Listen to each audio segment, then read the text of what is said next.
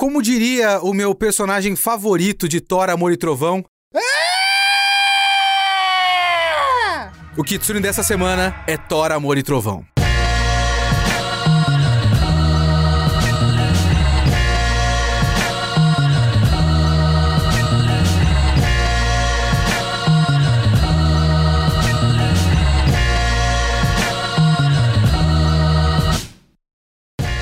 Sou o Leonardo Kitsune e o Kitsune da Semana é o meu podcast semanal para eu falar do que eu quiser, do jeito que eu quiser. A ideia aqui é que eu vou fazer uma review diferente por semana, que pode ser de qualquer coisa, pode ser anime, mangá, cinema, literatura. Se eu vi, se eu li, eu quero comentar, é aqui que eu vou falar. E você pode comentar esse podcast assistindo às nossas lives, toda quinta-feira, às 5 horas da tarde, em twitch.tv barra geekhere.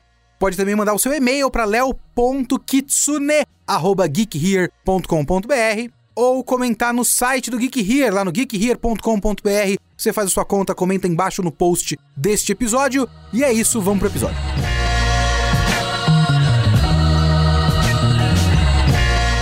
Eu quero fazer um disclaimer aqui, antes da gente começar, que é... Vocês conhecem o Leonardo Kitsune?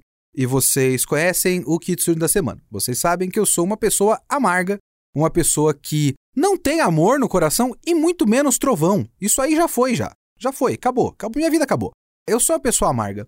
Eu quero dizer que, apesar de muitas das coisas que eu vou falar sobre esse filme, eu não posso dizer que eu não me diverti. Eu me diverti. Eu dei risada. Tem muitas cenas muito legais nesse filme. Tem muitas cenas divertidas. Tem cabra gritando. Tem martelo com ciúme. Tem a bunda do Chris Hemsworth. Tem muita coisa legal no filme. Então eu me diverti em doses homeopáticas. Foram tipo, essa cena é legal, essa cena é legal, essa cena é legal. E o saldo final não foi um, uma experiência de, a essa altura eu vou sempre comparar com Eternos. Não foi uma experiência de, meu Jesus amado, por que eu perdi meu tempo dessa minha vida vendo esse filme? Não foi assim. É um filme legal, um filme bacana, um filme ok, um filme que existe.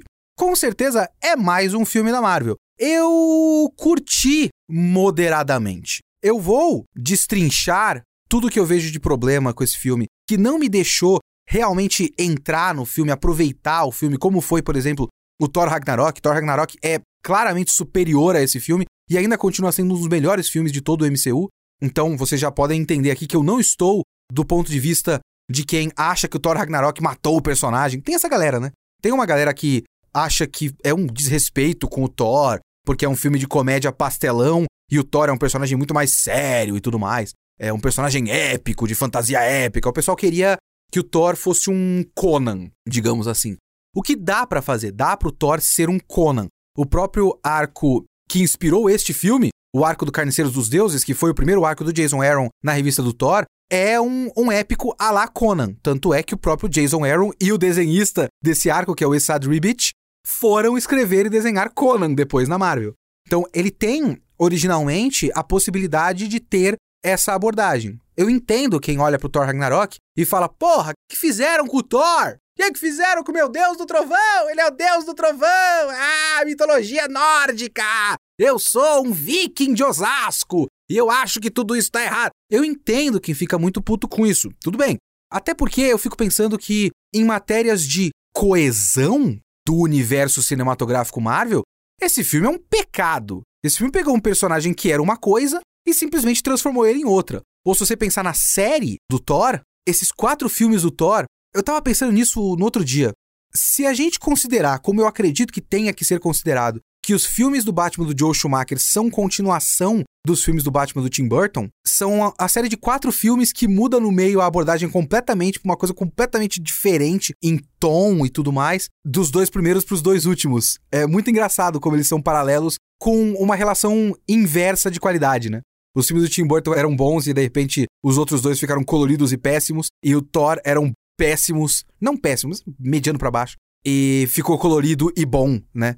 Para mim, eu sou do outro lado, é isso que eu quero dizer. Eu não estou aqui dizendo este filme tinha que ser menos engraçado, porque o Thor não é assim. Eu tô aqui dizendo que Thor Ragnarok é muito bom e este filme não é Thor Ragnarok. Infelizmente.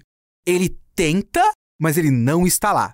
E esse é o grande problema desse filme. Mas ele também tem grandes problemas estruturais. Ó, para começo de conversa, este podcast vai ter um aviso de spoiler, ok?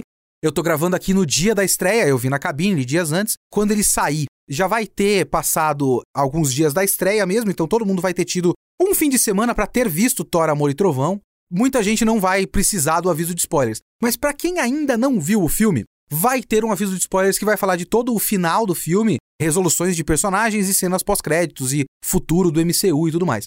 Mas uma coisa que para mim é muito engraçada é que uma grande dúvida minha que eu tinha quando eu vi o primeiro trailer de Thor, Amor e Trovão são coisas que eu vou falar aqui na sinopse, porque são coisas estruturais que eu queria saber. Porque eu olhava aquele trailer e tinha os Guardiões da Galáxia, e o Gore, e a Jane Foster, e eu ficava pensando quanto de tempo vai estar alocado para cada coisa. Porque uma coisa que eu tinha quase certeza, e eu estava certo, é que Guardiões da Galáxia iam estar numa montagem de 10 minutos no começo do filme e depois nunca mais aparecer. E é exatamente isso que acontece. Então, se você considera isso um spoiler, se você esperava que esse filme fosse uma grande aventura do Thor com os Guardiões da Galáxia por duas horas e meia, não. Os Guardiões da Galáxia estão por 10 minutos no filme numa montagem. E é isso. Então vamos à sinopse deste filme, né? Este filme é mais um dos filmes da fase 4 que tratam das consequências de Vingadores Ultimato. O pós-blip, apesar do blip não ser importante para esse filme. O blip é muito importante para muita coisa no pós-Vingadores Ultimato, né? Mas nesse não é mais as consequências do final do Thor mesmo. O Thor acaba o filme gordo, vocês lembram disso? Muita gente ficou muito puta com isso. Ah, porque o ator gostosão fazendo papel de gordo com prótese e tudo mais, ofensivo. Não sei, essa é a última das minhas preocupações, sinceramente. Mas eu entendo as críticas negativas. Mas ele acaba o filme gordo, né? Ele acaba o filme gordo e sem o Mjolnir, que eu, sinceramente, vocês sabem que eu gravo esse negócio, eu já avisei para vocês, eu gravo na Twitch. Eu vou até fazer uma pergunta aqui para o meu chat, porque eu não lembro o que acontece com uma coisa específica. Porque ele acaba com aquele machado que ele fez, o Rompe Tormentas. O Mjolnir é usado pelo Capitão América, spoiler do Vingadores Ultimato. Pelo amor de Deus, todo ser humano é o filme mais visto da história do mundo, nos cinemas, pelo menos, supostamente. O Mjolnir tá na mão do Capitão América. Neste filme, o Mjolnir está todo despedaçado. Ele tá exposto numa exposição na Nova Asgard. Quando ele, ele é despedaçado depois? Vingadores Ultimato mostra o destino do Mjolnir no final? Eu não lembro. É uma das coisas que eu não reparei no final, eu tava mais preocupado com o Capitão América. O chat respondeu e o chat me lembrou que, na verdade, aquele é o Mjolnir do passado, né? Porque eles viajam, acho que no Vingadores Ultimato. Eles viajam para pegar as joias do infinito e tudo mais. E depois eles têm que devolver. E uma das coisas que eles pegam no passado é o Mjolnir, porque o Mjolnir tinha sido destruído pela Hela no Ragnarok. Então, o do presente continua despedaçado. O Mjolnir que é usado no Ultimato é o Mjolnir que eles pegaram numa viagem no tempo que depois é devolvido para a própria cronologia. Então, aquele Mjolnir que o Capitão América usa, supostamente é devolvido para Thor 2, que é o Thor, o Mundo Sombrio, né? Isso de acordo com o chat de twitch.tv barra geekhere, ao vivo. Enfim, essa era uma das coisas que eu ficava pensando no filme, mas é uma, mais uma vez, uma das últimas preocupações minha. Eu olhei aquilo e aí eu coloquei na conta do talvez eu só não lembre. E de fato eu não lembrava. Enfim, Thor, depois, no final do Vingadores Ultimato, o Thor está com os Guardiões da Galáxia. Porque ele quer se encontrar, ele quer viver aventuras, ele quer saber quem ele é e tudo mais, porque agora ele não tem mais Asgard. Asgard foi destruída. Formou-se uma nova Asgard nos Estados Unidos, que nem nos quadrinhos. Mas isso é muito antes desse arco do Gore nos quadrinhos. Mas nos quadrinhos tem uma nova Asgard, que na verdade é uma ilha flutuante. O rei da nova Asgard é a Valkyria, a Tessa Thompson. E beleza, a gente começa o filme, na verdade, com o Gore, que é o vilão do filme. A primeira cena é o Gore, que, assim como no arco do Jason Aaron, mas com algumas mudancinhas, ele é um cara num planeta árido que está rogando para Deus para que ele proteja a filha dele. Nos quadrinhos tem uma esposa, uma família, uma comunidade em Êxodo e tudo mais, mas aqui só tem a filha. E ele encontra esse Deus, a filha morre, ele encontra esse Deus e o Deus dá risada da cara dele, porque tem um tema muito comum ao longo do filme que é os deuses são todos uns babacas. E o deus olha e fala: Não, foda-se você. Eu, eu perdi esse povo que me adora, mas isso consegue-se. E ele acabou de vencer um outro deus que tá no chão, que tinha uma espada, um deus negro, corpo todo preto. E tinha uma espada. Aí a espada escolhe o Gore, possui o Gore, e o Gore jura matar todos os deuses depois de ser desprezado pelo deus dele, que eu já esqueci o nome. Corta, montagem, Thor, Guardiões da Galáxia, tem uma narração do Korg falando, contando a história do Thor como se fosse uma historinha para criança. E ele tá literalmente contando essa história para criancinhas. E ele conta como o Thor fez exercício, fez crossfit, e aí ficou gostoso de novo, e tava fazendo aventuras com os Guardiões da Galáxia, mas ainda tentando se encontrar e tudo mais, até que ele recebe um alerta da Sif. A Sif está lutando em algum lugar, e a Sif avisa que tem o carniceiro dos deuses, está por aí matando todos os deuses. E aí ele vai atrás da Sif e ele resgata a Sif. E depois ele vai atrás da Valkyria para ir atrás desses deuses. Paralelamente, nós temos a Jane Foster. A gente vê a Jane Foster já na quimioterapia. E ela tá tentando encontrar uma maneira de curar o câncer dela. O câncer dela tá em estágio 4 e ela foi diagnosticada repentinamente. E ela tá tentando encontrar uma maneira científica, mas aí ela lê aleatoriamente. Tem uma pilha de livros junto dos livros de pesquisa de física quântica dela. Tem uma pilha de livros de mitologia nórdica ali. E aí ela lê e fala: Ó, oh, o Mjolnir, ele provê, né? Ele fornece energia e tudo mais. Ela, oh, Mjolnir, oh! E aí ela vai para Nova Asgard, vê o Mjolnir despedaçado numa exibição e ouve o Mjolnir. Quando o Thor chega a Nova Asgard, ele vê a poderosa Thor, a Jane Foster, já como Thor.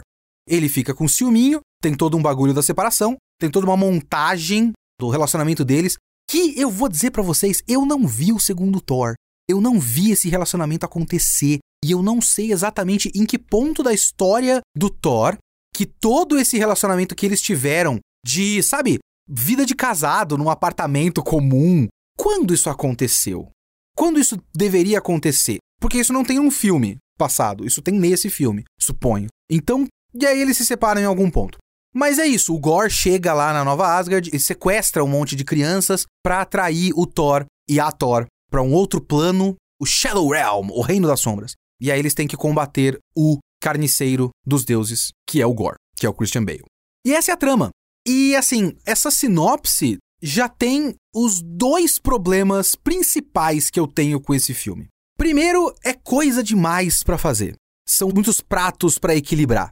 E segundo, existe uma triste falta de conjunto. A coisa não tem coesão, não tem liga. Parece que você tá vendo uns três filmes paralelos e você sabe que eles têm ligação porque eles se passam no mesmo universo. E o filme meio que diz que eles têm ligação temática. Ele tem ligação prática porque o vilão tá atraindo o herói. Mas na prática, na prática, enfim. Porque a gente tem aqui a trama da redescoberta do próprio Thor, dele mesmo. Né? Ele tentar achar um propósito na vida e tudo mais. Tem toda uma coisa que eu acho que faltou trabalhar nos outros filmes, porque parece que o Thor é um, um grande aventureiro que sai por aí se apaixonando por várias mulheres em vários lugares diferentes do universo, tentando encontrar o amor e também tentando preencher o vazio do coração deixado por Natalie Portman. Eu entendo. Eu não sei quando isso aconteceu, mas isso é uma verdade que a gente tem que aceitar. Esse é o personagem. Ele é um homem tentando preencher um vazio.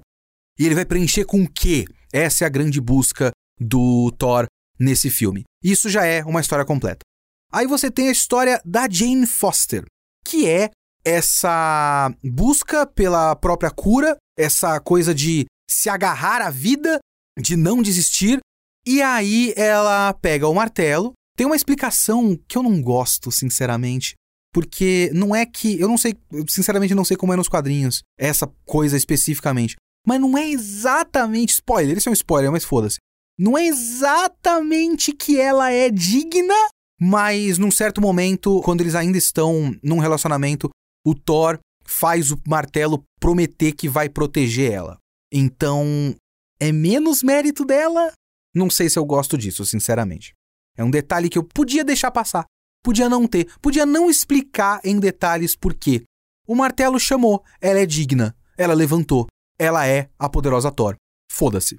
Mas quando ela pega o martelo, ela tem essa nova vivacidade. Então ela tem uma chance de viver um tipo de vida que ela nunca viveu antes. E ela quer se agarrar a isso, viver o momento, viver uma aventura, salvar o mundo. Ela tá empolgada em ser uma heroína. Tem toda uma, uma série de piadinhas sobre ela tentando criar um, bordão para ela como heroína e tudo mais. Então, isso também é uma história completa. E aí você tem a história do Gore. E a história do Gore é a maior história completa de todas que não está completa nesse filme. Porque o que você tem no MCU, antes, inclusive, de você ter um monte de deuses por aí, porque esse é o grande bagulho do MCU hoje, né? Que eles estão formando. Um dos grandes bagulhos que o MCU está formando. Tanto, de certa forma, no Miss Marvel, quanto no Cavaleiro da Lua, quanto no Shang-Chi, quanto no Doutor Estranho, até dá para dizer. Tem muito coisa de misticismo e deuses e essa questão de que os deuses são basicamente seres de outra dimensão ou de outro plano, ou alienígenas, né? São só seres muito poderosos vistos como deuses, em planos diferentes que você pode acessar. Asgard era acessada através de um portal interdimensional que era o Bifrost.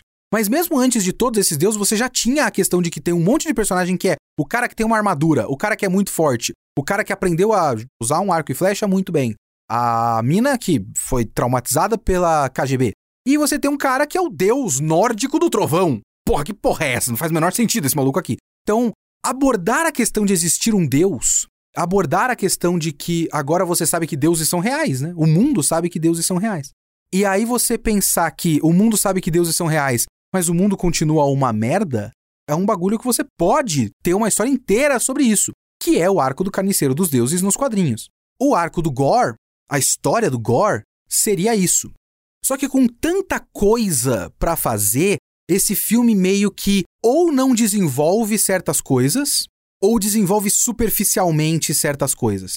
A história do Gore é uma que é muito deixada de lado. A estrutura do filme faz com que a história do Gore seja uma história de inimigo da semana. Mas eu tô me adiantando aqui. Porque o negócio é que essas questões que eu tô levantando agora elas podem até passar batido, porque o filme dá uma impressão superficial até de qualidade, porque as cenas, elas funcionam muito bem individualmente. Muitos dos elementos desse filme funcionam muito bem individualmente. A Isabela Boscov, na crítica dela, assistam a crítica da Isabela Boscov do Thor, Amor e Trovão. Ela é para mim é muito certeira, ela fala uma coisa que é muito o que eu estava pensando e não conseguia colocar em palavras enquanto assistia o filme, que é esse filme funcionaria muito bem se ele fosse um programa de sketches de humor. As sketches de humor desse filme são muito boas. Ele tem muitas sacadas muito legais. Eu fiz a brincadeira com as cabras e é meio impressionante até o quanto as cabras que gritam são uma piada que se repete várias vezes, não perde a graça e às vezes interfere em cenas dramáticas e mesmo assim não é um grande problema. Tem uma cena que eles estão chegando lá no Shadow Realm e as cabras batem no planetinha e gritam e não exatamente atrapalha o tom da cena. Ela tá no limite de se fosse em qualquer outro momento um pouquinho depois daquilo, já estaria atrapalhando alguma coisa, mas ele soube colocar aquele grito no momento certo antes que o ambiente todo ficasse pesado demais ainda estava num momento que a piada aconteceria sem quebrar o tom. E funcionou. As cabras são muito engraçadas. Toda vez que elas gritavam, eu dava risada. A sacada de reproduzir a relação de ciúme do Thor e da Jane Foster com os martelos é muito interessante, porque você tem o Thor ainda com esse ressentimento de na cabeça dele ter sido abandonado pela Jane Foster, e aí ele vê a Jane Foster como Thor e com o martelo, que era dele. E fica com ciúminho. Só que enquanto ele tá com ciúminho, o machado, o rompe tormentas, fica com ciúme do Thor. Então toda vez que ele tá falando, tem várias coisas que são só o martelo entrando em cena de lado, chapado na imagem, que é muito engraçado. É um, sabe, um, um timing cômico de Studio Trigger, de Hiroyuki Maishi. É o Kill la Kill colocando uns PNG chapado de lado, assim como comédia, sabe? É Pop Team Epic o negócio. É muito engraçado, é muito bom. Fora que ele realmente reflete esse conflito entre eles. Então, não é só uma piada boba. É uma maneira de exacerbar e exemplificar melhor, né? E criar humor através do conflito emocional da história.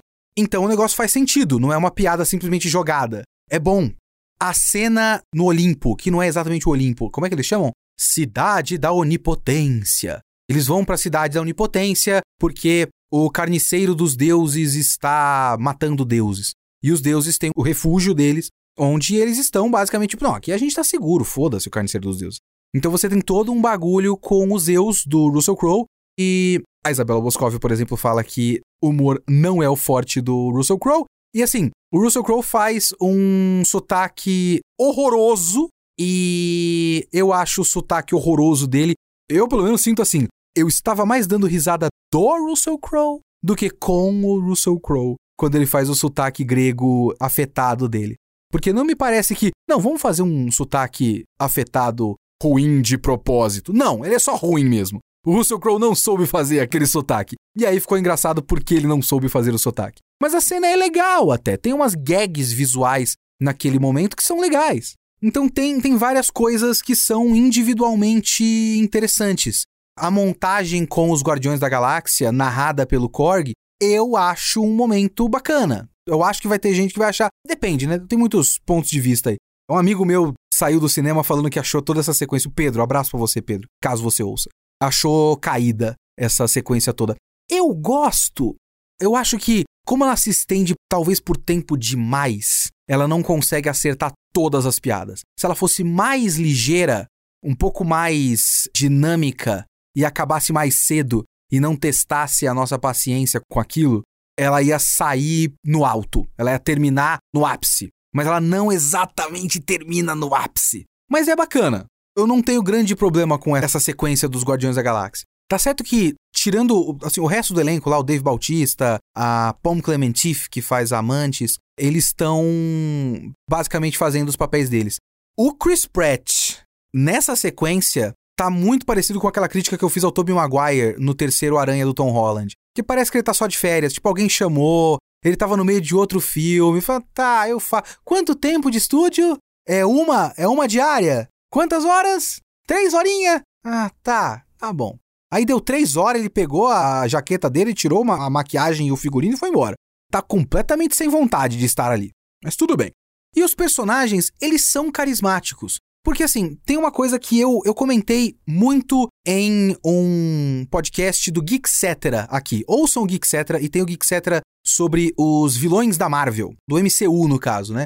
Qual é o melhor vilão do MCU? que inclusive era um debate que começou por causa do gore do Christian Bale. Antes do lançamento, o Taika Waititi declarou que o gore do Christian Bale é o melhor vilão do MCU. Eu já chego nisso. E aí a gente foi debater qual é o melhor vilão do MCU. E uma coisa que, depois que eu comecei a refletir sobre todos os filmes e da relação com os vilões e tudo mais, é que todo mundo fala que a Marvel tem um problema muito grave de vilão. E pensando agora, eu fico pensando que é muito uma questão de que o que a Marvel faz é menos contar histórias e mais vender personagens.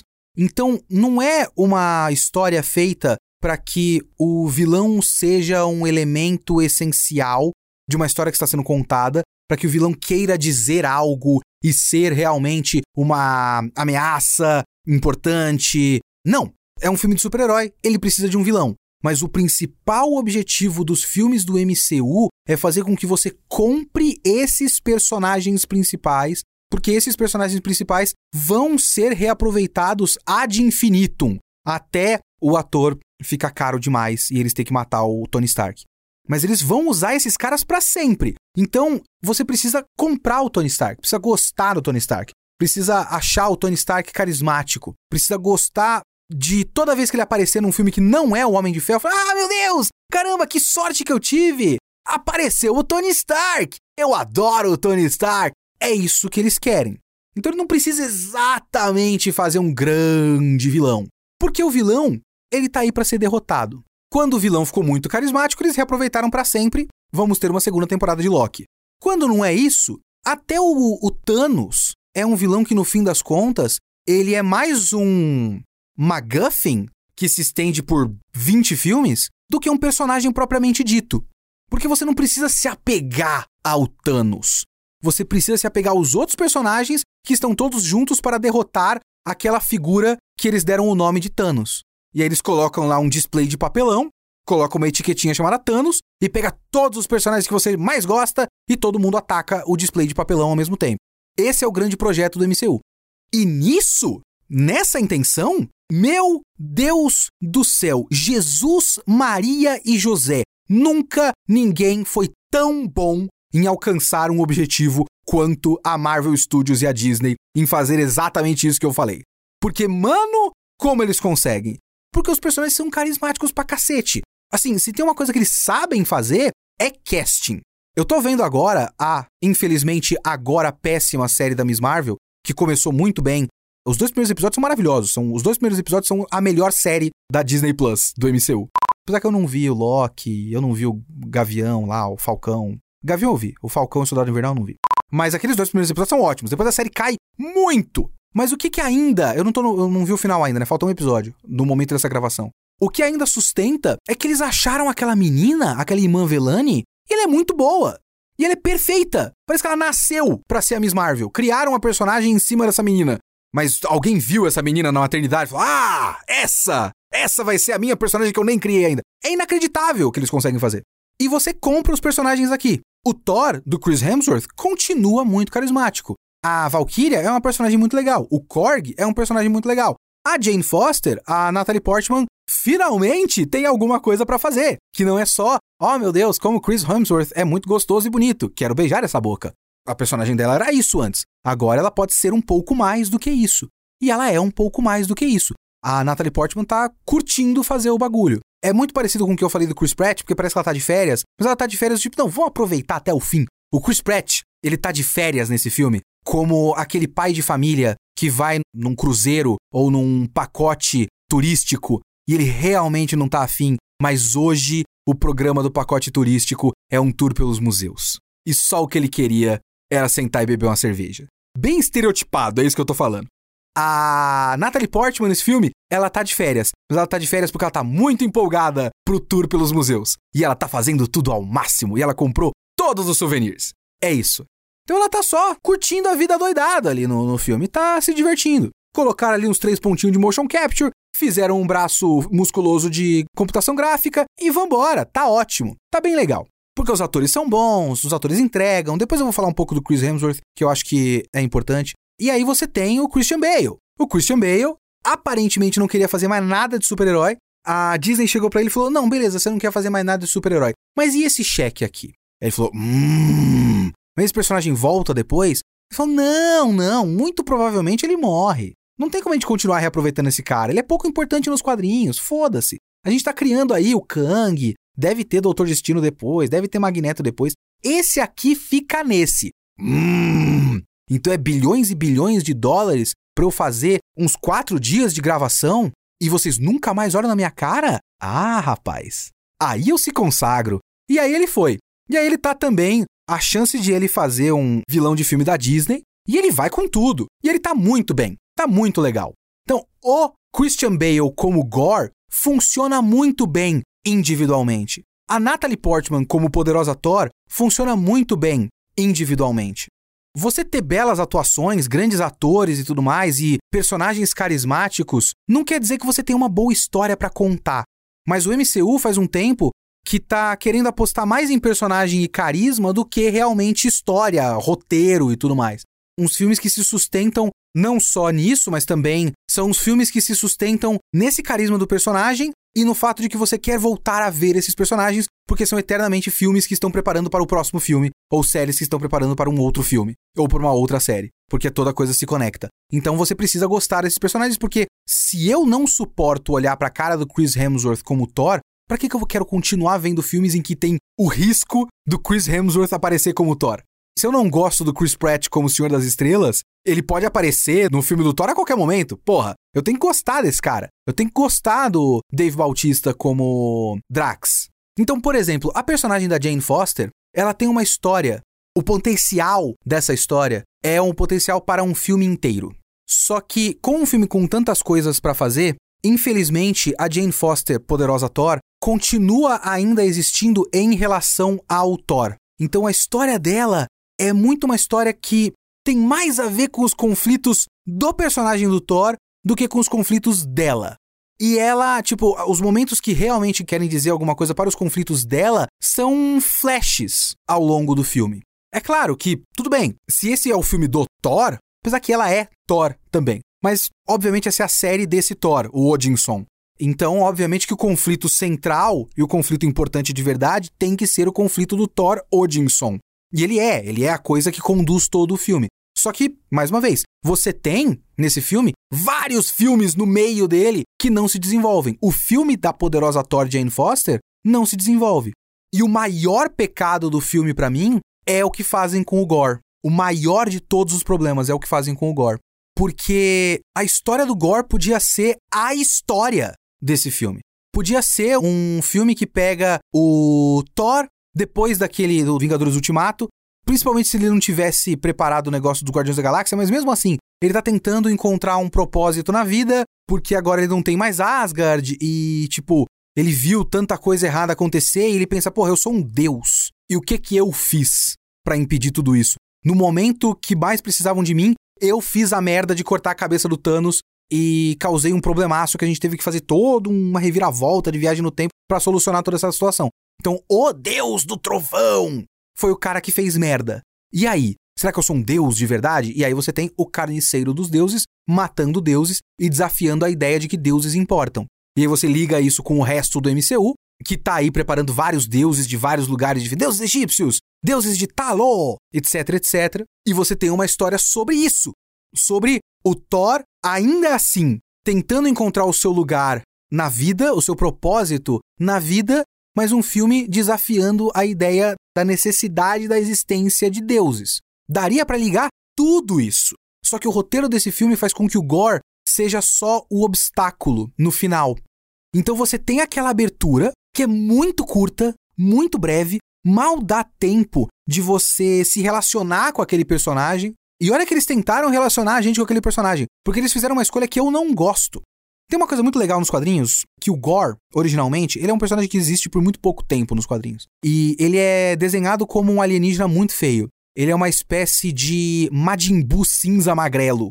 Só que em vez de ele ter um rabo na cabeça, ele tem dois rabos na cabeça. Então ele é muito feio. Ele é muito sem graça. É um design merda. Mas é um design merda genial.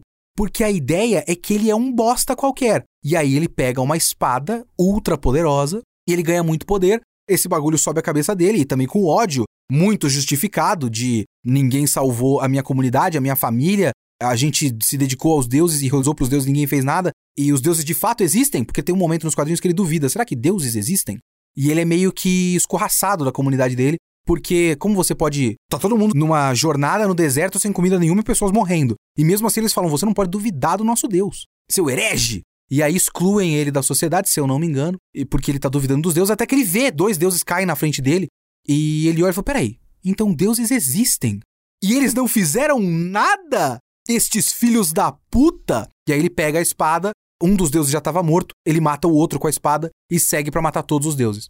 Só que assim, o Gore originalmente é mais alienígena, para ficar ainda mais distante da gente, ainda mais sem gração, pra gente ter essa ideia de um ser insignificante, um ser muito próximo daquela ideia de você colocar o Frodo, que é um hobbit, destruindo o anel e assim vencendo o Sauron, que é tipo a entidade da escuridão. Então você tem um ser pequeno vencendo um mal gigante. Então, no caso do Gore, você tem um ser insignificante de uma raça que tá quase acabando, destruindo deuses atrás de deuses. Só que eles tentaram deixar mais humano pra gente se relacionar e eu não gosto. A filha dele ela tá basicamente humana. É uma menininha com um cabelo penteadinho bonitinho. Parece tudo muito limpinho, tudo pouco sofrido, porque eles estão muito arrumadinhos e muito humanos, sabe? Muito relacionável. E também por pouco tempo. Então, mesmo que eles tentem ser relacionáveis, fazer a coisa ser relacionável, não deixa respirar. E depois disso, ele some. Você tem a montagem do Thor nos Guardiões da Galáxia, você tem a montagem da Jane Foster, e aí você tem os caras na nave dos Guardiões da Galáxia vendo uns alertas de: Oh meu Deus, o carniceiro dos deuses. Ah, caralho, carniceiro dos deuses. Puta que pariu, carniceiro dos deuses. E aí você tem eles comentando do carniceiro dos deuses aqui e ali. O Gore aparece em mais uma cena lá na Nova Asgard, sequestra as crianças, e de vez em quando ele aparece para aterrorizar as crianças pro Christian Bale ter o que fazer. É o Taika Waititi falando: Bale, faz o seguinte, tá aqui a base do texto em tópicos. Você fala o que você quiser, por três minutos. A gente coloca tudo porque a gente sabe que você é um bom ator. E aí ele vai. Ah, crianças! Rar! Ele mostra os dentes horrorosos dele. E é isso. Então ele é muito insignificante para a coisa toda. E ainda falta uma unidade temática na coisa. Existem para mim poucas conexões temáticas. Eu acho a história do Thor tentando se redescobrir. E toda essa coisa de ele ter esse ciúme e essa mágoa de ter sido abandonado pela Jane Foster, mas ainda ser apaixonado pela Jane Foster. Tudo isso é tão desconexo da trama do Gore. A ideia do conflito do Gore é muito desconexo de tudo. Sabe, não é como se o MCU já não tivesse feito melhor. É por isso, por exemplo, que o Killmonger é um grande vilão. Porque a busca dele faz sentido para aquele filme. Parte essencial da história do Pantera Negra é a questão do fechamento das fronteiras de Wakanda. E a busca do Killmonger tem a ver com isso. Tem a ver com desafiar a, as próprias crenças do Pantera Negra, do T'Challa. Agora, o Gore, que é um bagulho. Um bagulho completamente diferente. Enquanto isso, do outro lado, você tem o Thor. Enquanto isso, também mais ou menos paralelamente, você tem a trama da Jane Foster. E a trama dessa busca pela vida dela, assim, de descobrir uma nova chance de ser alguma coisa e de fazer o bem pelo mundo antes de ceder ao câncer, também mais ou menos se conecta com o bagulho dela do relacionamento com o Thor, mas não tanto assim. Daria para contar a história da Jane Foster sem o Thor.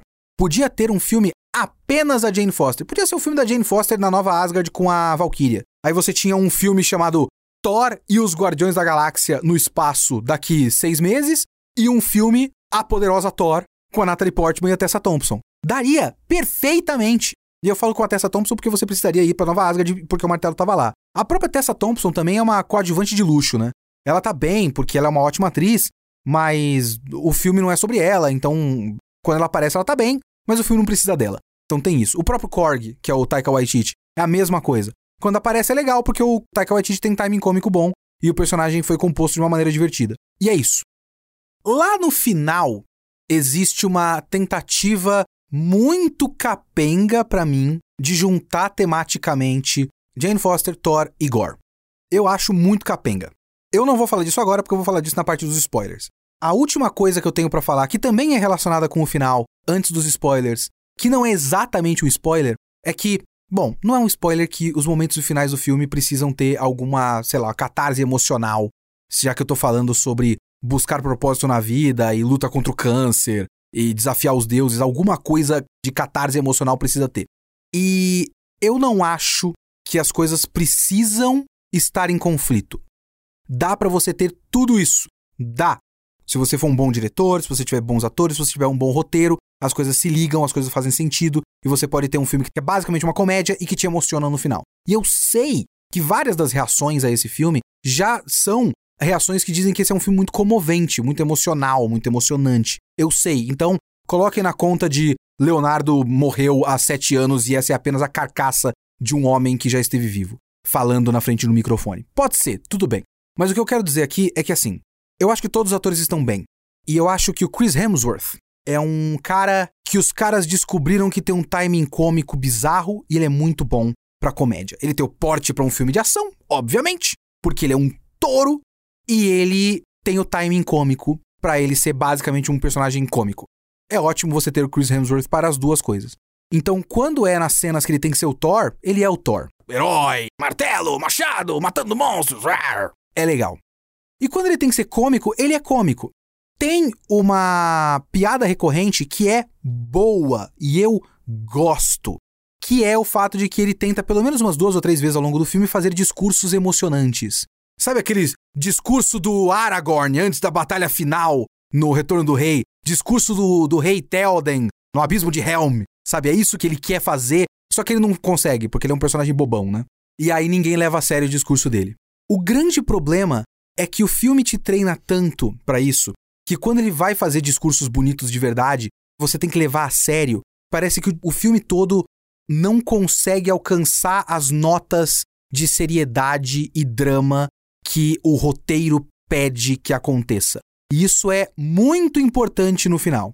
Eu vou dizer que a única cena que realmente me deixou mais ou menos emocionado é uma cena que envolve as crianças no final. Envolve. Eu não vou colocar os spoilers agora, mas envolve o Thor fazendo o discurso para as crianças no final do filme. Na frente ali do gore e tudo mais. Essa cena é legal, mas mesmo assim o discurso do Thor na frente das crianças ainda parece cínico parece que ele tá fingindo. Porque ao longo do filme ele tá sempre fingindo, ele não, não sabe fazer essas coisas, então ele tá fingindo que ele é um grande líder e tudo mais. Então ele tá, tipo, metendo o louco. É isso que o Thor faz ao longo do filme. Ele mete o louco várias vezes de que ele é um grande líder de tropas. E ele não é, não é um bom líder de tropas. Aí ele vai fazer uma coisa parecida no final e ainda parece que ele tá metendo louco. Aí ele vai fazer um outro discurso importante sobre os temas bonitinhos e, e, e comoventes do filme, que eu tô falando desse jeito para não dar spoiler, e ainda parece que ele tá metendo louco. Então o Chris, Chris Hemsworth não consegue entregar essas cenas. Então quando ele precisa ser engraçado, ele é. Quando ele precisa ser comovente, ele não tá lá. E aí isso mata alguma das coisas. E aí não ajuda o fato de que aquilo acontece nessa tentativa capenga de linkar tematicamente todos esses núcleos. E aí a coisa toda não funciona. Não tem jeito. Bom, é isso que eu acredito que não seja spoiler. O que eu vou falar agora é spoiler da resolução do filme. Cenas pós-créditos, porque tem, vocês sabem, tem duas. Obviamente, é um filme da Marvel. Coisas para o futuro da Marvel. E um debate, inclusive, sobre por que esse filme existe. Para que esse filme existe? Qual a função dele no MCU? Será que ele tem que ter uma função no MCU? Será que ele não devia ser apenas um filme solo? Um filme independente, que é uma coisa que eu falo o tempo todo. Por que eu estou cobrando desse filme que ele servisse para mais alguma coisa? Então, essas são as coisas que serão debatidas na área de spoilers, que começa agora. E se você não assistiu o filme, assista, volte depois. Mas se você não quer agora, então você vai para o 57 minutos e 10 segundos. Último aviso, adeus para você, volte aqui depois de ver o filme. Tá, o final todo do filme, vamos lá, é todo piegas, é todo bobo, porque o que esse filme quer fazer é fazer com que amor seja o tema do filme todo, né? Tá, tudo bem, como você tava naquela busca do Thor por um lugar no mundo e tava sempre relacionando isso com a perda da Jane Foster, então achar o propósito na vida dele e o propósito ser amor, hum, tá, tudo bem. O foda é você jogar isso pro gore também. Aí, meu amigo, aí é meio demais. Aí eu achei bem bosta. Mas assim, bem bosta. Porque tudo bem, ele estava possuído pela espada e a espada é destruída, então ele tá normal. E aí, no último momento, ele vai fazer um desejo para a eternidade, ele deseja que a filha dele seja revivida. E aí, obviamente, quando começarem a estourar os memes desse filme, vai muito fazer o meme do Nós podemos adotar a sua filha. Não sei se vocês viram esse bagulho de nós podemos adotar o seu filho em protestos pró e anti-aborto nos Estados Unidos. E virou meme, um casal com um cartaz falando nós queremos adotar o seu filho. É basicamente isso que acontece. O Thor pede para ele reviver uma criança que morreu para ele adotar e o pai morrer na frente dela. É, é, é, é, muito, é muito estranho. É muito estranho. Tipo, não, não. Revive. Aí a primeira coisa que ela vai ver, assim, um minuto e meio depois de voltar à vida na fonte da eternidade, é o pai morrer na frente dela e ela vai ser adotada por um estranho. É! E aí você tem a resolução de tudo. O que podia ser um conflito, tipo, os deuses. Para que servem os deuses? Eles são seres arrogantes, já foi provado ao longo do filme inteiro que os deuses são uns bostas. Zeus é um bosta. O deus dele é um bosta. O Thor é um bosta. Todo mundo é um, bando de bosta, os deuses. E o cara questionando a existência e a utilidade dos deuses, e tipo, por que nós temos que adorar? Tudo isso podia ser um conflito real. Aí no final, ah, não, eu não tava com raiva dos deuses. Eu tava querendo era amor o que eu queria mesmo, minha busca, meu conflito interno, o que eu queria para a minha vida, o vazio no meu, meu coração. Não é uma indignação com o sistema e com os poderes acima de mim. O que eu queria era amor. E essa é a resolução do personagem. É raro em filmes da Marvel eu olhar pro filme e falar: Ah, irmão, vai se fuder, né, amigo? Porra, bicho! Eu tenho 34 anos de idade, eu não sou idiota, pelo amor de Deus. É raro eu não sou assim com filmes da Marvel. Normalmente eu sou assim com filmes do Zack Snyder. Mas esse foi o momento. Esse foi o momento de eu olhar pro filme e falar: você tá de sacanagem com a minha cara, né? Porra. E é muito um bagulho de. O problema não é o sistema. Porque isso é, é curioso. Você ter um filme sobre deuses humanizados é muito parecido com você ter um filme sobre polícia. e aí você chegar num- numa trama que questiona a utilidade da polícia e no final você chegar à conclusão que não, não, não é a polícia que é o problema. Na verdade, somos nós que temos que colaborar mais uns com os outros. E a polícia tem que ser mantida intacta, da maneira como ela é. Então é meio que isso, tipo, ele tava se revoltando contra o sistema, mas como esse sistema faz parte do que compõe o seu personagem principal, cujo nome está no título desse filme e cujo nome é uma franquia que precisa continuar vendendo camiseta e boneco, você não pode dizer que deuses estão errados e deuses têm que deixar de existir. Então o cara chega no final e fala: Não, é verdade, né? Pô, não, deuses são legais. Eu era um deus até agora há pouco e eu achava da hora demais. Então, é. Não vou fazer nada, não. Eu só quero que a minha filha me veja morrer. Porra, esse foi um final bem bosta. A única coisa que eu acho, sei lá, bacaninha é que no fim o nome Amor e Trovão é justificado, porque eu sempre achei esse nome meio estúpido. Mas o nome é justificado, porque no fim, Amor é a menina, Trovão é o Thor. E aí você tem uma cena dele sendo pai, normalzinho e tal, numa cozinha, falando: "Ah, vamos, você tem que colocar a sua roupa pra se vestir pra escola". E a menina: "Não quero, não quero colocar, eu quero ir pra escola de pantufa". Enfim. E tem esse crescimento do Thor, né? E sei lá, assim, como eu disse, eu pulei o segundo filme do Thor por motivo de foda-se. Porque sinceramente, se você não souber que o segundo filme do Thor é descartável, olhando pro cartaz, porra, 34 anos de curso, né? Mas eu, eu pulei. Só que parece que o Thor tá aprendendo as mesmas lições eternamente. É isso? Ele tá eternamente aprendendo uma lição de responsabilidade e empatia. E o cara é o, o- o deus imortal. E tudo bem, esse foi. A imaturidade dele, essa espécie de adolescência do Thor, já foi o primeiro filme. Aí você tem que fazer esse filme com ele mais uma vez um bobão. Que é um dos problemas desse soft reset do Taika Waititi que, mais uma vez, eu não tenho nada contra no geral, porque ele entregou finalmente um filme bom do Thor, que foi o Ragnarok. Mas ele teve que fazer um soft reset do personagem, teve que adequar o personagem ao tom do filme dele. E ele é um bobão, né? Então ele precisa ser forçado a ser um bobão eternamente, sem nunca crescer. E aí nesse filme ele cresce de novo, ele aprende uma nova lição de novo, sabe? Então sei lá, eu não sei. Eu acho esse desenvolvimento dele um tanto quanto artificial um tanto quanto superficial. E aí você tem as cenas pós-créditos, né, meu amigo? Porque, ok, grande spoiler desse filme, Jane Foster morre.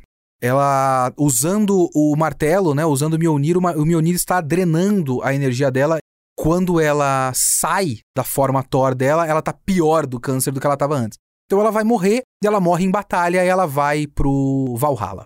E aí tem uma participação especial do Idris Elba. É uma cena bonitinha. Muito provavelmente o Idris Elba também não volta, como Heimdall, então ela também provavelmente não volta como Thor. Nos quadrinhos ela volta como Valkyria. Uma Valkyria. Na verdade, a Valkyria, porque a Valkyria é uma personagem específica. Além de ser uma classe de seres divinos, ela é uma personagem específica e nos quadrinhos a Jane Foster passa a ser a Valkyria. Aqui a Valkyria como personagem é a Tessa Thompson, mas ela podia voltar como uma Valkyria. Não é isso que deve acontecer. Eu suponho que não é isso que deva acontecer. Essa é a última vez que a Natalie Portman faz um filme da Marvel. Mas é isso, tem essa cena. A outra cena, assim, a cena da Jane Foster é a segunda cena, né? A primeira cena, de meio de créditos, a gente volta com Zeus. No meio do filme, Thor mata Zeus.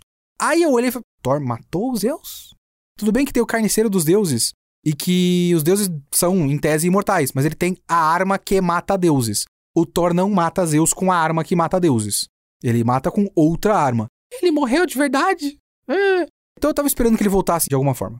E eu tava esperando, na verdade, que, como ele estava no Olimpo, eu supunha que fosse o Olimpo, mas não era, a cidade da Onipotência. Mas tinha os Zeus. Eu pensei, ah, essa é a chance de colocar o Hércules. E quando você tem uma trama de nós vamos para a cidade da Onipotência reunir um exército de deuses para combater o Gore, e o Zeus é um babaca, na hora que o Zeus começou a ser um babaca e recusar a ajuda, eu pensei, ah, então o Hércules vai entrar pro MCU assim, ajudando o Thor no exército formado para combater o Gore. Não. Ah, então ele não apareceu aí? Se pá, ele tá nos créditos, hein? Sim, ele tá nos créditos e ele é aquele jogador de futebol do Ted Lasso que todo mundo olha pra cara dele e fala: será que esse ator não foi gerado por computador? Porque ele tem um rosto que parece que foi feito em Unreal Engine. É muito engraçado. Então ele é o Hércules. Você não pós-créditos é o Zeus puto com Thor e manda o Hércules atrás dele. Isso tá preparando um quinto filme do Thor onde o Hércules vai caçar o Thor, a gente precisa disso. Porque. Vamos lá, vamos começar esse debate. Eu achei que uma das principais coisas que seriam feitas com esse filme seria preparar o Nu. Se vocês não sabem o que é o Nu, Nu é um vilão recente da Marvel. E o Nu tem a ver com a espada. O Gore pega essa espada, que é a Necrolâmina. A Necrolâmina revela-se depois, é um retcon, na verdade, mas revela-se depois, que a Necrolâmina foi criada por um ser que é um dos primeiros deuses, digamos assim, um dos primeiros seres da existência. Esse ser é a encarnação viva da escuridão como conceito. E ele queria matar os celestiais. A gente já viu os celestiais nos Eternos. Ele queria matar os celestiais. Ele faz uma espada, e essa espada é a espada que mata celestiais. Por isso ela é a espada que mata deuses, né? Celestiais são deuses. Inclusive aparecem celestiais nesse filme, brevemente, no Thor, Amor e Trovão.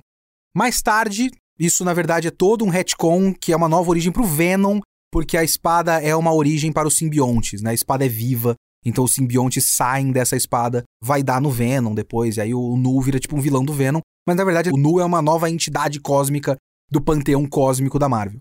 No nível dos Celestiais, no nível do Eternidade, no nível do Tribunal Vivo, blá blá blá blá blá. E o Nu é um vilão decente, um vilão que fez sucesso, que marcou pessoas recentemente. Uma das poucas boas e bem recebidas novas criações dos quadrinhos da Marvel. As pessoas estavam especulando que tivesse ligação com a espada do Cavaleiro Negro, que tem um aspecto meio simbiótico na cena pós-créditos do Eternos. Ainda pode ter, mas a necrolâmina é destruída. Tem outras necrolâminas? E a espada ébano do Cavaleiro Negro é uma necrolâmina?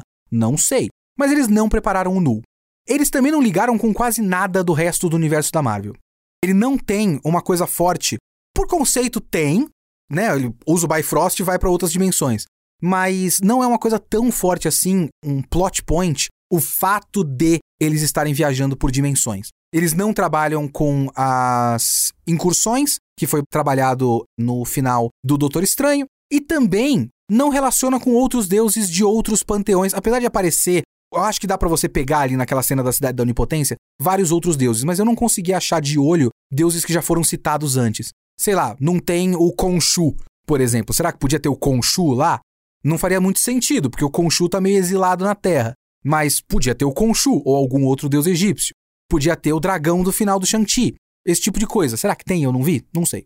Eu, normalmente, sou da argumentação de que eu preferiria que esses filmes fossem autocontidos. Me dá um filme bom. Me dá uma série que acabe com começo, meio e fim. É uma das grandes raivas que eu tenho, por exemplo, do seriado do Gavião Arqueiro, é que ele não é uma história com começo, meio e fim, ele é uma espécie de quatro trailers diferentes para outras coisas que vão existir depois. E eu fico com raiva disso. Mas eu também queria que, se é para você fazer um filme autocontido, que você faça um filme decente. E esse Thor, Amor e Trovão é um filme totalmente desconjuntado. Totalmente desconjuntado. E aí, quando você vê um filme totalmente desconjuntado como esse, o que, que sobra? Tem várias cenas legais, várias cenas que eu vou lembrar. Cabras gritando. Legal. Bacana. A bunda do Chris Hemsworth. O fato de que eu tive que falar Chris Hemsworth várias vezes é difícil. É difícil. Mas eu fiquei com a sensação no final, e é uma sensação que eu não gosto de ter, porque eu sou contra esse pensamento, mas eu fiquei com uma sensação de para que serve esse filme? Porque a Marvel, ela treinou a gente, né? A Marvel, o, o MCU, o Marvel Studios, a Disney, criou lá o formato que todo mundo tá tentando fazer acontecer também. Eles fizeram esse sistema e eles treinaram a gente para ficar pensando que esse filme serve pro próximo, e esse filme serve pro próximo. Uma cena, pense bem nisso. Toda a graça de uma das cenas pós-créditos do Thor Amor e Trovão é o fato de que agora tem o Hércules no universo cinematográfico. O Hércules! O Hércules! Foda-se! A porra do Hércules!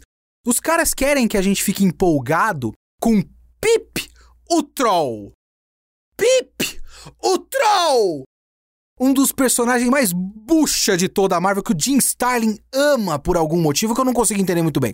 Então, tipo, toda a graça de uma cena pós-créditos do Eternos é você ver, um, Harry Styles na Marvel, e dois, Star Fox e Pip o Troll na porra do MCU. Mano! Mano!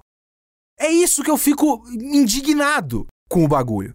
Todo o objetivo do filme e o objetivo de eles treinarem você para você ficar no meio dos créditos, que é a coisa mais chata do mundo, é para você ver que ah, vai ter mais um personagem depois. Então, eles treinaram a gente para esperar o próximo. O objetivo dos caras é a gente esperar o próximo. Mas às vezes eu fico com a sensação de que todo o objetivo dos caras criarem uma experiência de duas horas e meia que não precisa necessariamente ser boa, porque você vai ficar até o final, porque você precisa ver a cena pós-créditos, que vai te adiantar que vai ter um próximo personagem, e aí esse próximo personagem vai aparecer num próximo filme. E aí ele cria, inevitavelmente, a necessidade de você olhar um filme como esse, que, mais uma vez eu vou afirmar, eu não desgostei, eu me diverti, mas eu ainda acho um filme consideravelmente vazio desconjuntado e mal feito, e olhar para isso e falar: pra que, que você viu esse filme? Preparou o quê? Preparou o Hércules? Que ele vai caçar o Thor? Alguma hora, eventualmente? Porque não preparou nu, não preparou incursões, não preparou deuses, não preparou nada. Não preparou o, o próximo passo do Thor. No fim das contas, inclusive, eu gostaria que não tivesse mais Thor. Meio que fechou uma história do Thor. Só que tem um aviso de Thor will return. O Thor vai retornar? Nike? Na onde? Só se ele participar do próximo filme de um suposto whatever, abre aspas, Vingadores, fecha aspas. Porque um próximo filme do Thor? Que história tem para contar para um próximo filme do Thor? E é isso, ele tá preparando uma próxima coisa que não é dessa coisa que você acabou de assistir. Sabe, não é? Preparar o que, que vai acontecer agora com o Thor, este personagem que está no nome do filme que eu acabei de assistir, sobre o qual o filme é. Não. Mas também não preparou nada decente pro resto do negócio. Eu estou trabalhando no Geek Here. Parte da minha função aqui é preparar uns artigos que, né, eu tento fazer o clickbait da maneira melhor possível, né? Então eu tento preparar esses textos da maneira mais interessante e preparar, tipo, ah, o que, tudo que muda depois de Thor, Amor e Trovão. Eu não consigo nem pensar como escrever um artigo como esse. O que, que muda depois de Thor, Amor e Trovão? Nada. Nada. Então eu achei um filme. É... Eu me diverti em cenas isoladas. Teve coisas legais. Não é mais novidade. O Thor Ragnarok era novidade. Esse filme não é mais novidade. E o humor não acerta o tempo todo. Quando acerta, acerta bem, mas é muito desconexo do resto. As tramas são desconexas e é um filme meio vazio e que, em termos que eu não gosto de usar, não serve para nada. E é isso. Isso é Thor, Amor e Trovão.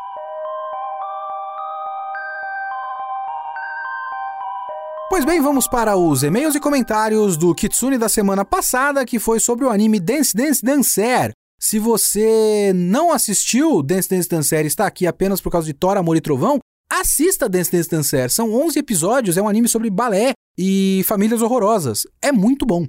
Tem um comentário aqui do Pedro Henrique. Opa, Léo Kitsune. Episódio muito satisfatório para mim, que já tinha visto esse anime.